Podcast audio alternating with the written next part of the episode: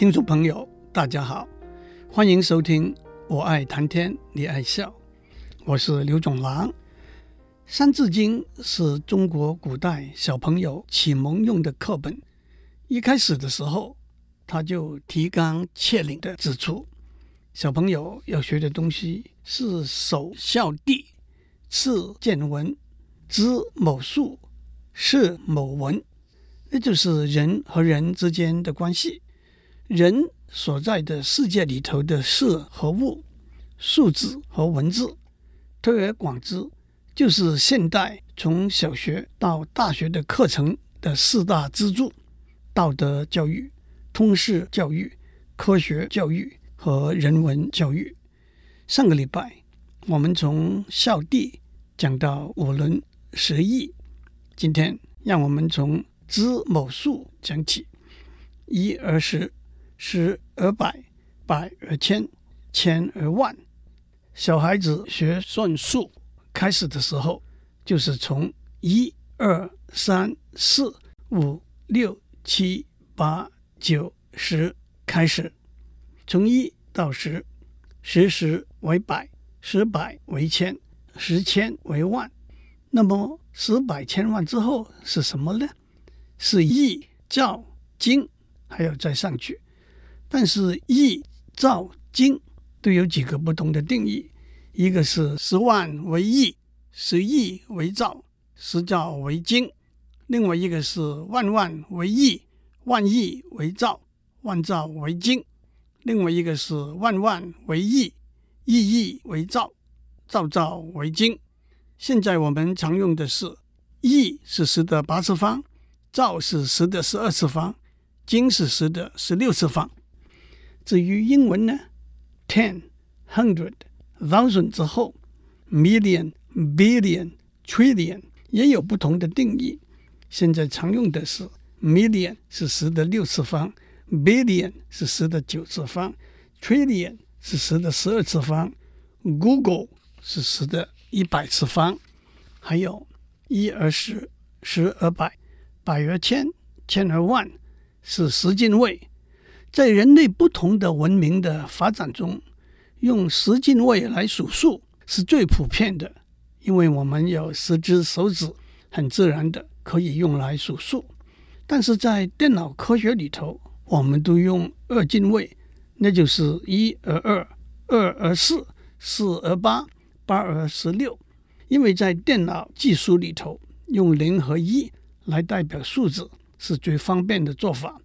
太极是中国思想史和哲学史上一个重要的观念。太极生两仪，两仪生四象，四象生八卦。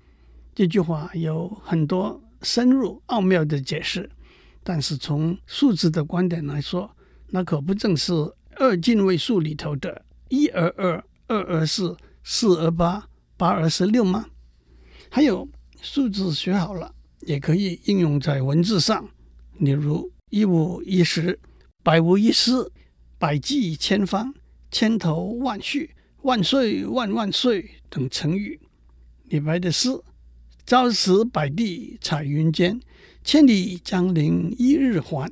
两岸猿声啼不住，轻舟已过万重山。”四句诗就用了一、二、千、万四个数字。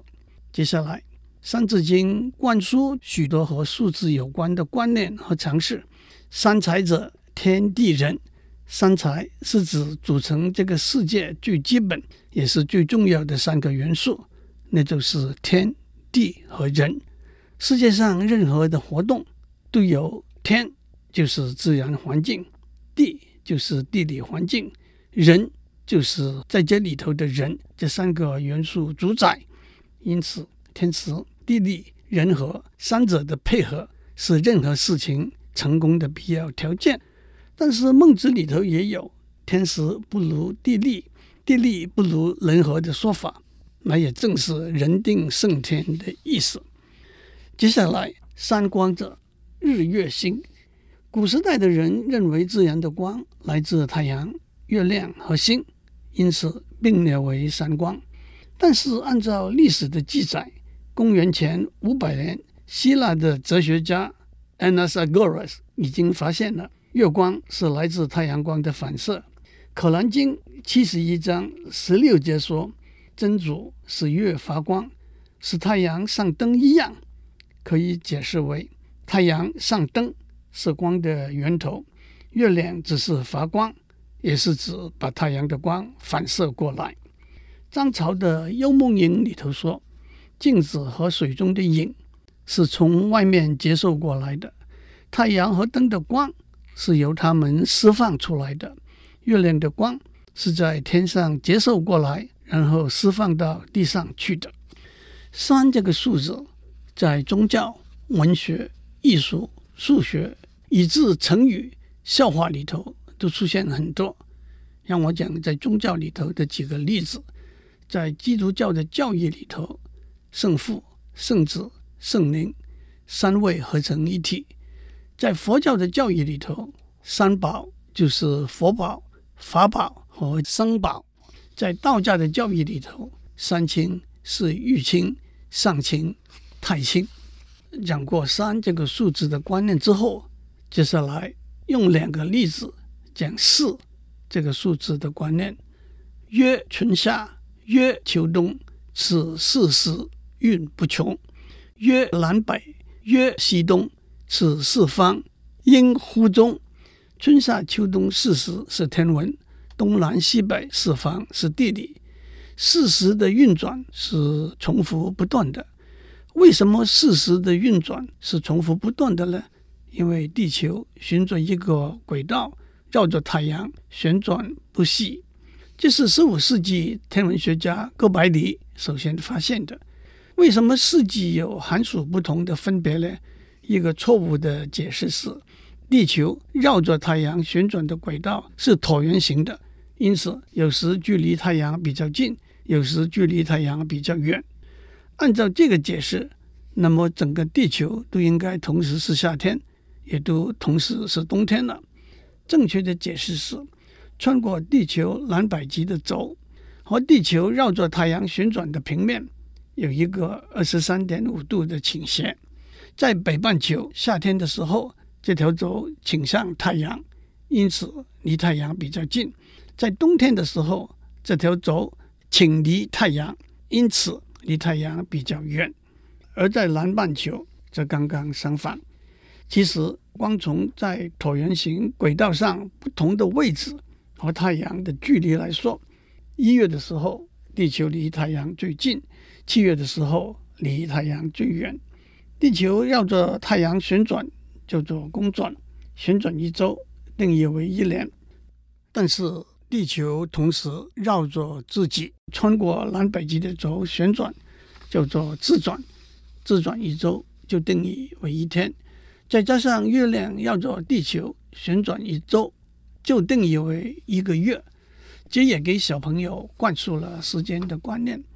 这三个旋转的周期是独立的，各不相关。也因此有闰年、阳历和阴历换算的等等问题。不过讲到用功读书，上面说的“子不学，非所宜”，讲到春夏秋冬四时，倒让我想起小时候练过的一首打油诗：“春天不是读书天，夏日炎炎正好眠。秋有蚊虫，冬有雪，读书只有等来年。”古时人类认为地球是一个二维的平面，因此两点之间的相对位置由方向和距离这两个观念来决定。两点之间的相对方向用东南西北来做参考方向。首先面向东，背对西，左手为北，右手为南，决定了这四个参考方向的相对位置。用数学的语言来说，东向后转一百八十度。就是西，向左转九十度就是北，向右转九十度就是南。接下来我们要决定东是哪个方向呢？换句话说，我们要以东作为绝对方向的基准。自古以来，我们都以太阳升起的方向为东。大家应该记得，为什么太阳从东升起，向西下降？因为地球自转的方向是逆时钟的方向。四方，那就是东南西北，或者四面八方，代表所有不同的方向。中国自从秦汉以后，就认定自己是中原之国，西戎、东夷、南蛮和北狄，就是在周围边陲地区的野蛮人。汉乐府有一首小诗，描绘江南地区采莲人的欢乐的景象：江南可采莲，莲叶何田田。鱼戏莲叶间，鱼戏莲叶东，鱼戏莲叶西，鱼戏莲叶南，鱼戏莲叶北。初读起来似乎单调，但是在平时自然中韵味隽永。田田是茂盛浓密的意思。读过金庸《射雕英雄传》的听众当然会记得，东邪桃花岛主黄药师，西毒白驼山主欧阳锋。南帝大理国君段智兴和北丐丐帮帮主洪七公。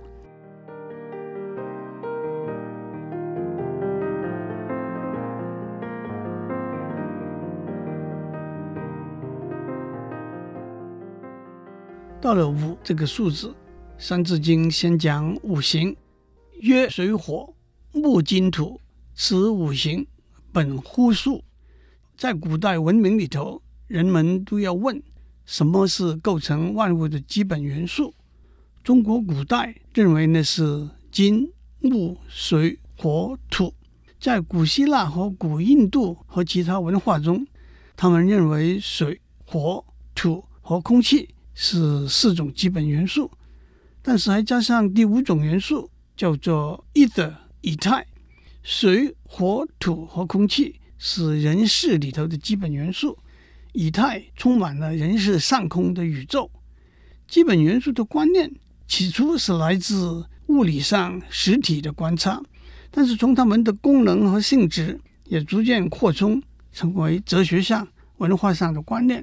例如，在希腊文化里头，就加上了冷、热、干、湿的特质。空气的主要特质是湿，次要特质是热。火的主要特质是热，次要特质是干；土的主要特质是干，次要特质是冷；水的主要特质是冷，次要特质是湿。中国文化里头也有三生三克的说法：金生水，水生木，木生火，火生土，土生金。金克木，木克土，土克水，水克火，火克金。这许多都是有具体的物理意义的。水生木，水可以灌溉滋长树木；木生火，树木可以用来生火；土生金，在土里头可以挖到金属；土克水，沙土可以堆成堤来挡水；水克火，水能灭火。更推而广之，用五行来对命运、面相、住宅风水做出解释。那是不是顺应天理，还是穿着附会，就很难说了。接下去，《三字经》讲五常，曰仁义礼智信，此五常不容问。五常就是五种恒久不变的基本德性。儒家对仁义礼智信的道理有很多的阐述，我就不多讲了。不过让我指出。不容问的意思是仁义礼智信这个次序代表他们的重要性是不可以紊乱的。例如有智而没有仁义，那就可能做大坏事了。我们讲过五行和五常，有人问他们之间有没有关系呢？一个说法是木主仁，金主义，火主理，水主智，土主信。这听起来有点道理。例如，水代表灵活适应，土代表深厚稳健。不过，是不是真的可以深入的连起来诠释呢？又真是见仁见智了。哈，我要在这里玩文字游戏。接下来，《三字经》用两个例子来引进六这个数字的观念：稻、粱、菽、麦、黍、稷，此六谷。人所食，稻的子就是米，粮的子就是粟，黍指大豆，麦指大麦和小麦，黍和稷是两种不同的黄米，比较粘性的叫黍，比较梗性的叫稷。还有马、牛、羊、鸡、犬、豕，此六畜人所饲。在农业社会里头，在田里栽种的食粮，在家里饲养来做工或者食用的动物，都是小朋友非常熟悉的。也就是把教育和现实生活结合起来。其实，按照经济学家的说法，在人类文明发展的历史里头，有二十几个可以被广泛应用，因而带动经济社会和政治的发展和改变的技术 （general purpose technologies）。按照时间的顺序来排，第一个就是粮食的栽种，第二个就是家畜的饲养。接下来包括冶金技术、轮子、文字、印刷术的发明，还有蒸汽机、铁路，以至最近的电脑、网络、生物科技等等。接下来谈到情绪，曰喜怒，曰哀惧，爱物欲，七情具。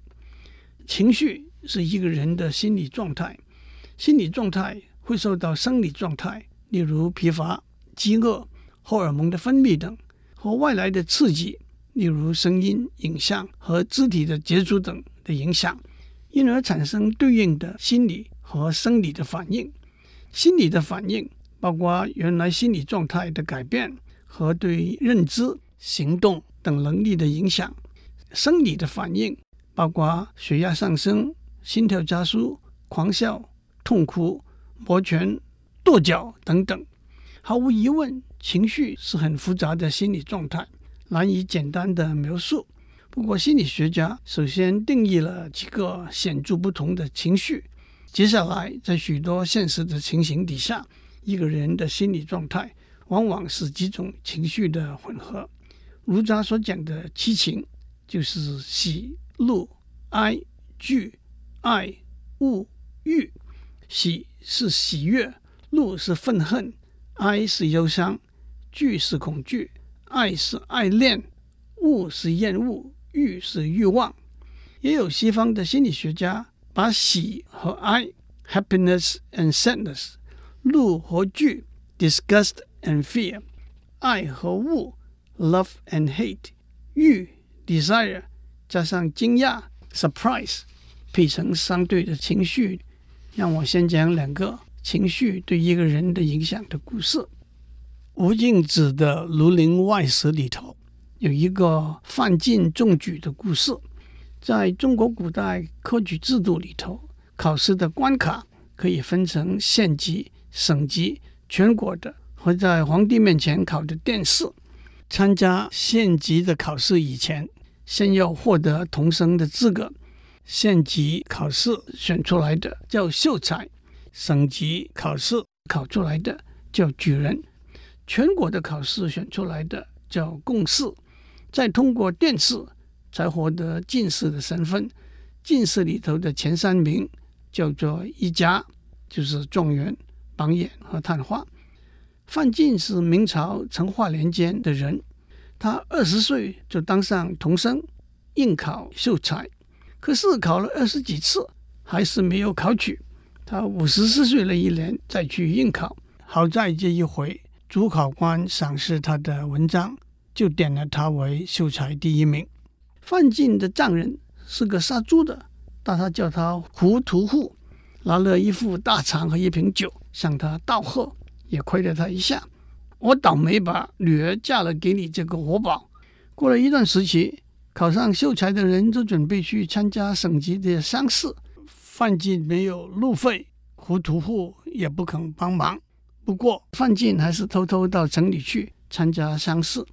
到了放榜的一天，家里没有煮饭的米。范老太太跟范进说：“家里还有一只生蛋的母鸡，你拿到集上去卖了，买几升米回来煮点粥吃。”范进抱了鸡出门去了。突然一阵锣声，三个人骑着马闯到他家门前，大声叫道：“范老爷高中了！”范老太太赶快请一个邻居到集上去找范进，告诉他中了举人。范进还以为邻居在哄他，好不容易把他拉回家里，看到报帖已经挂起来，范老爷高中广东乡试第七名。范进看了一遍，又练了一遍，两手拍了一下，笑了一声说：“好了，我中了。”然后一跤跌倒，牙齿咬紧，不省人事。范老太太慌了，灌了他几口开水。范进爬起来，又拍手大笑说：“好了，我中了。”大家说：“新贵人欢喜得疯了。”那怎么办？有一个人想出了一个主意，找一个范进平日最害怕的人，打他一个巴掌，告诉他，暴露的人说的都是假话，你并没有中秀才。只要他把痰吐出来，就没事了。这份差事自然落在胡屠户身上。胡屠户看到范进散着头发，满脸污泥，一面拍掌，口里不断说：“中了，中了。”胡屠户凶神般走过来说：“该死的畜生，你中了什么？”一个嘴巴打下去，众人忍不住笑，范进也就清醒过来了。这个故事说明了一个人的情绪对他心理和生理的影响。我相信这个故事让人听了大笑，也会让人听了流泪。成功的代价是很高的。以上内容由台达电子文教基金会赞助播出。